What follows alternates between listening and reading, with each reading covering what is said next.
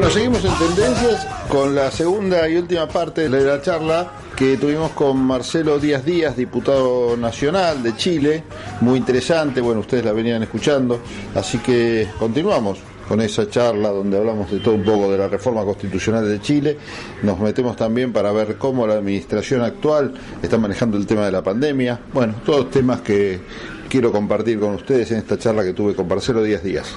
Ahora, tengo una pregunta. Vos, al comienzo de la charla, hacías mención a la poca participación de la gente, no solo en la, votación de los constituyentes, sino en la previa, que fue la de decidir sí o no se reformaba la Constitución, que es un tema súper importante, ¿no? Sin embargo, la gente, la, mitad de la población casi de Chile le dio la espalda y esto estaba con su cabeza en otra cosa. Arrancar con un cambio tan radical como este, de cambiar el sistema presidencialista por otro, aunque sea, bueno, en un proceso, ¿no? no de forma inmediata, con la mitad del pueblo chileno de espaldas a este proceso, ¿puede afectar a lo que es lo legítimo de este cambio o, no afecta en nada y de última se van a terminar beneficiando igual? No, yo creo que no lo afecta. Sería mejor que participaran y opinaran. Pero cuando uno decide voluntariamente no votar, eh, también toma una decisión, ¿no? Las cosas tienen que seguir girando. Yo siempre le digo, en, yo soy candidato tres veces, y le digo a la gente, mire, si usted no vota, no pasa nada, está en su derecho. Sí. Pero igual ese de la noche va a haber electos alcaldes, intendentes, concejales, parlamentarios, parlamentarias, presidente o presidenta, que durante un periodo de tiempo determinado van a tomar decisiones que van a influir en su vida para bien o para mal, aunque usted no haya votado. Los efectos de esa decisión usted no los puede evitar. Lo que usted puede hacer es eh, orientar esa decisión, sumar su voto para que sea elegido aquel o aquella que mejor represente lo que usted espera. Entonces, yo no creo que eso lo deslegitime. Creo sí que tenemos que avanzar, por supuesto, hacia el, hacia el restablecimiento del voto obligatorio, porque efectivamente el, voto tiene esa doble dimensión, no es derecho, pero también es deber.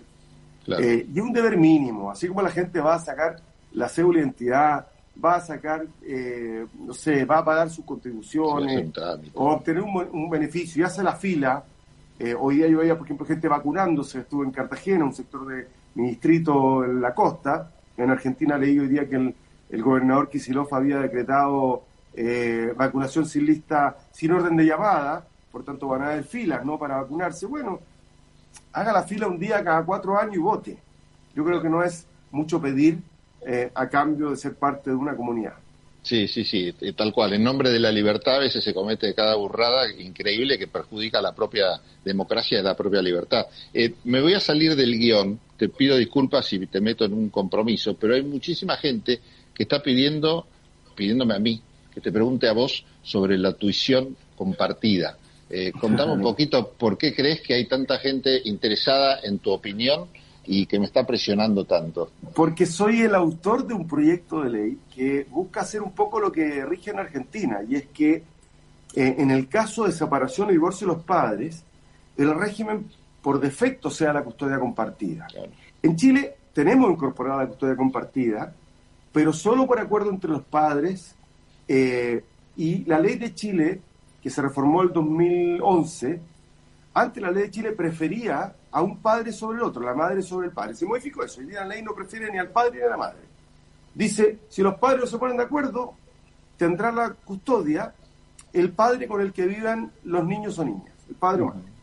Pero tú puedes ir al tribunal y decir, no, yo quiero la custodia, pero el juez no podría resolver, como en Argentina, vamos a establecer la custodia compartida y ustedes van a tener que someterse a un plan de parentalidad para que tengamos... Entonces, y se arma una polémica eh, porque algunos primero no quieren entender lo que dice el proyecto eh, eh, y consideran que este proyecto es un atentado, cuando lo que nosotros decimos, miren, una de las cuestiones más importantes es involucrar de manera relevante a papá y mamá en términos equitativos en la crianza y cuidado de los hijos. Eso en condiciones absolutamente normales. Obviamente hay que establecer exclusiones, como lo tiene usted, yo estaba pensando en la creación argentina. Eh, un saludo a Jorge Cuello que me está saludando ahí, un gran amigo.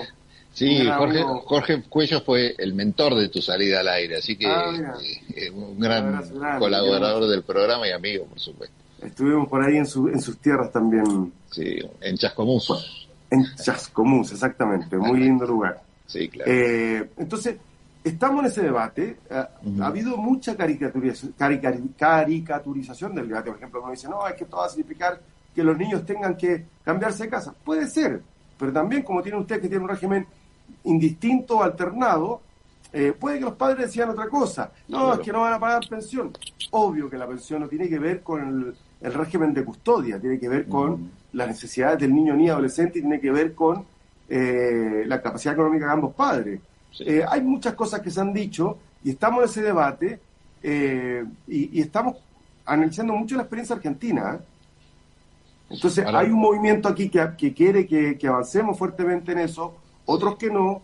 Lamentablemente, creo yo, eh, no pensaba hablar de este tema, se ha dado el debate en términos que, me sorprenden, porque ha sido un poquito agresivo, eh, muy, muy, muy, no racional, pero eh, como de poco diálogo, cuando en realidad yo creo que si lo que queremos es que papá y mamá estén presentes en la vida de sus hijos, si un padre no quiere, nadie lo puede obligar, eso, eso es cierto. Si un padre es un mal padre eh, o una mala madre, que en realidad la estadística dice que es minoría, bueno, la ley tiene el derecho de tomar decisiones para impedir y proteger a ese niño o niña. Pues, eh, claro, que en definitiva es lo, que, es lo, que, importa. Bueno, estos debates, te cuento, en la Argentina se dieron mucho antes, ¿no? en los albores de la democracia, en los 80, cuando, por ejemplo, se planteaba la ley de divorcio vincular, bueno, unos, unos debates terribles que hoy, con el paso del tiempo, parecen ridículos. Ojalá que en Chile, con el paso del tiempo, estas discusiones tan radicales que hay extremistas, desde el punto de vista extremista, no lo de radical, nos parezcan cosas del pasado. La verdad es que no se entiende cómo esta sociedad chilena todavía se deba tantos debates. ¿A qué lo adjudicás todos estos temas? Porque está todo relacionado. Este debate que vos decís de la tuición compartida, la reforma de la Constitución, ustedes se venían rigiendo por una Constitución de Pinochet, ¿no? Así es. Eh, pero estamos en 2021. ¿Qué le pasa a la sociedad Mira, ahí yo creo que pasaron dos cosas. Uno, eh, la dictadura fue capaz de dejar amarrado, muy bien amarrado, eh, los principales enclaves autoritarios. Yo creo que efectivamente en el año 89, cuando se hizo el pacto de reforma de la Constitución, antes de la salida de Pinochet, fue una mala negociación. Yo no estuve ahí, era un niño, ni siquiera pude votar por principio. Eh, un joven, ¿no? Yo creo que esa fue una muy mala negociación que permitió que los principales, las dos teclas, que le aseguraran a la derecha el poder de veto, decir, mire, vamos a cambiar esto, pero lo vamos a cambiar hasta aquí. Ellos decían cuál era el límite de los cambios. Y la coalición que gobernaba, la concertación de la que yo fui parte, y luego la nueva mayoría, que fue otra coalición, pero que quiso hacer más cambios, eh, se dio cuenta que no tenía cómo, no tenía fuerza, y ahí perdió voluntad, convicción, pero también, y yo lo digo con todas sus letras, un sector de la coalición se acomodó al modelo y se eh, incorporó al modelo. Entonces, no solamente hubo fatiga, es decir, mire, la, demanda por una nueva por una mayoría para cambiar la constitución estuvo el gobierno de Elwin, el del Frey y del de Lago. Después desapareció. Después desapareció. Lago hizo esta reforma y asunto resuelto. Eh, pero otro sector de la concertación, del que yo me siento súper lejano, eh, se acomodó al sistema. Terminó sentado los directores de la AFP, terminó pidiéndole plata para financiar las campañas políticas a los empresarios de la derecha. Sí, sí, eh, terminó aceptando las bases del modelo. Y hay que decirlo con franqueza. Esa era la crítica que nosotros pedíamos que hiciera el Partido Socialista, por ejemplo, para poder reencontrarse con sus orígenes. Y, esto ha, cruzado todo piensa tú, mira, yo era ministro cuando impulsamos el proyecto del aborto en tres causales, que se aprobó creo que con tres o cuatro votos eh, al límite. Acompañé a la ministra, la mujer de la época, en negociaciones con que entonces dirigente, que, fue entonces presidente de la democracia cristiana, fue Chaín, que siempre lo dice. Nos costó negociar artículo por artículo, esto lo había contado, inciso por inciso. Fue una negociación muy compleja entre el diputado Fuad Chaín, la ministra Claudia Pascual de Chile, que es la ministra mujer, y yo. Los tres negociamos esa, es, es el último amarre, los votos que nos faltaban para tener en Chile un aborto de tres causales. De tres causales. Yo esto lo que estoy diciendo no, estoy contando ninguna infidencia porque lo ha dicho Fuad Chaín, que hoy día es convencional constituyente en varias ocasiones, y yo le agradezco la disposición que tuvo de llegar a ese acuerdo, eh, porque fue muy complejo. Sí, sí, sí. Pero si tú miras la sociedad, en la sociedad el proyecto contaba con un 70-80% de apoyo. Y en el Congreso nos costó cada voto un, parto. Hablando de aborto, cada voto un parto. Sí, ¿Se das cuenta? Entonces, eh, fue muy, muy complejo porque las élites chilenas están rezagadas respecto de eh, el proceso de cambio que fluye en la sociedad. Entre otras cosas, porque la realidad de la élite, y yo no me excluyo, porque ya está muy de moda, hay un candidato que se llama Sebastián Sichel, a mí me da mucha risa porque habla y dice, los políticos, los políticos... Ustedes. ¿Ah? Ustedes, porque es un patúo, porque fue militante de la democracia cristiana, fue candidato diputado por la democracia cristiana, lleva militando desde que era joven, y ahora dice, los políticos me dicen, ¿por qué es independiente? Yo también soy independiente, pero vengo de la política desde que tengo 16 años. No, no, no, creo que haya más vergonzante que alguien que reniega de su propia historia, como en este caso el señor Sicha con la valiosa que es en realidad la política. ¿no? Marcelo, me encanta hablar con vos, pero no puedo dejar de preguntarte, en función de también la preocupación y de la vecindad que tenemos con Chile y de las noticias que nos llegan, cómo están pasando e-, estos momentos de pandemia. Eh, sabemos que Chile, por lo menos por las noticias y por amigos con los que hablamos, tiene un buen nivel de vacunación en cuanto a cantidad de gente. Sabemos que los casos también son muchos porque las vacunas, bueno, no son quizás todo lo efectivas que nosotros desearíamos, las nuevas variantes, la Delta, hay restricciones, sabemos que Chile también ha implementado una política de restricciones para cuidarse un poco más. ¿Cómo estás viviendo vos este proceso en lo personal y cómo opinás que el gobierno chileno está manejando toda esta historia? No, yo, yo tengo una mala opinión de la gestión del gobierno respecto a la pandemia. Creo que fueron temerarios, que debieron adoptado decisiones más drásticas al comienzo para mantener el control de la pandemia eh, y no lo hicieron. Y no lo hicieron porque, no sé, aquí estoy mirando por la ventana y veo un edificio de oficina que se siguió construyendo en la segunda cuarentena estricta, no en la primera. Y uno se pregunta qué, qué necesidad esencial hay de construir un edificio de oficina. No son viviendas sociales, son edificios de oficina. Esos trabajadores y trabajadoras viajan probablemente en el metro eh, hacinados, porque el metro de Chile es hacina. es uno de los peores lugares, dicen, para, para contagiarse el virus. No, aquí dijeron que no, porque no había trazabilidad en el metro. Aquí decían, no, se puede contagiar usted en una fiesta con 10 personas, pero en el metro parece que no hay contagio. Eh, no, yo tengo una mala opinión de la gestión del gobierno chileno. Le costó mucho entender que había que poner dinero, que las cuarentenas, si no hay apoyo estatal eh, en dinero, se convierten en un privilegio, en un lujo, el que puede pagar la cuarentena. El que puede aislarse, claro. Exactamente. Y el resultado es que hemos estado siempre en el ranking de los peores indicadores. En, mortalidad, en prevalencia de la enfermedad, en contagio, etc. Ahora se está produciendo un proceso de apertura importante, es decir, de pasar, aquí hay un plan que se llama paso, paso a paso, que va de cuarentena estricta, una cuarentena más regulada, hasta el paso 4, que ya es apertura inicial. Se está dando eso en varios lugares. En paralelo, sí valoro una cosa lo que ha hecho el gobierno. El proceso de vacunación ha sido efectivamente muy...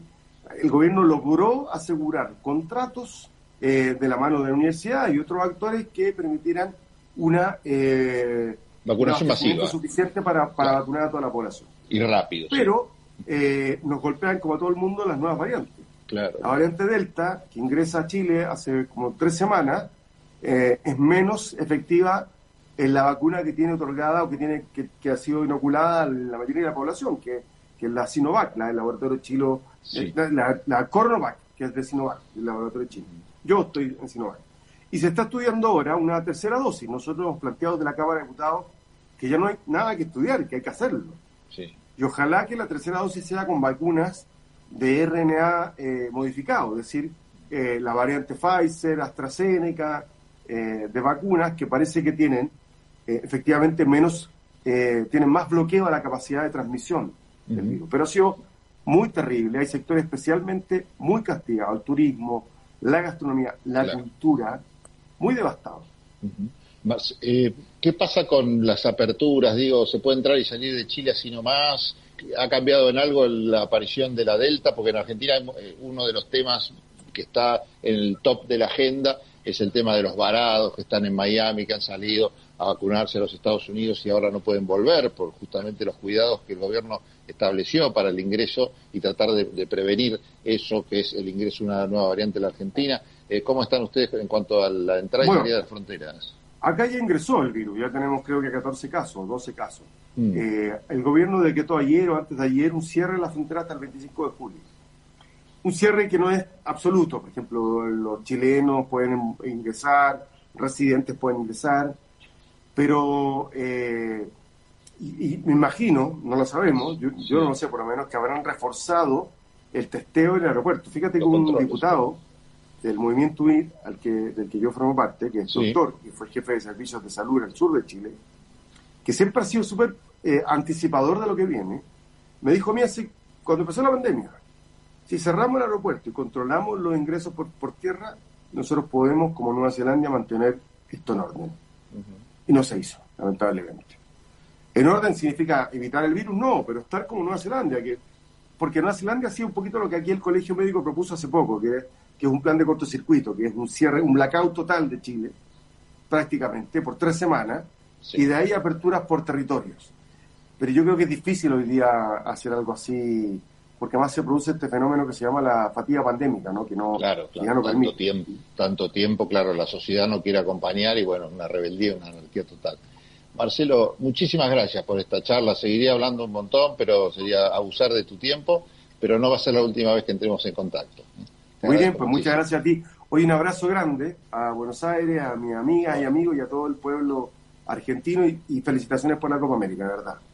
bueno, lo digo, de corazón. Muchísimas gracias por esta charla también.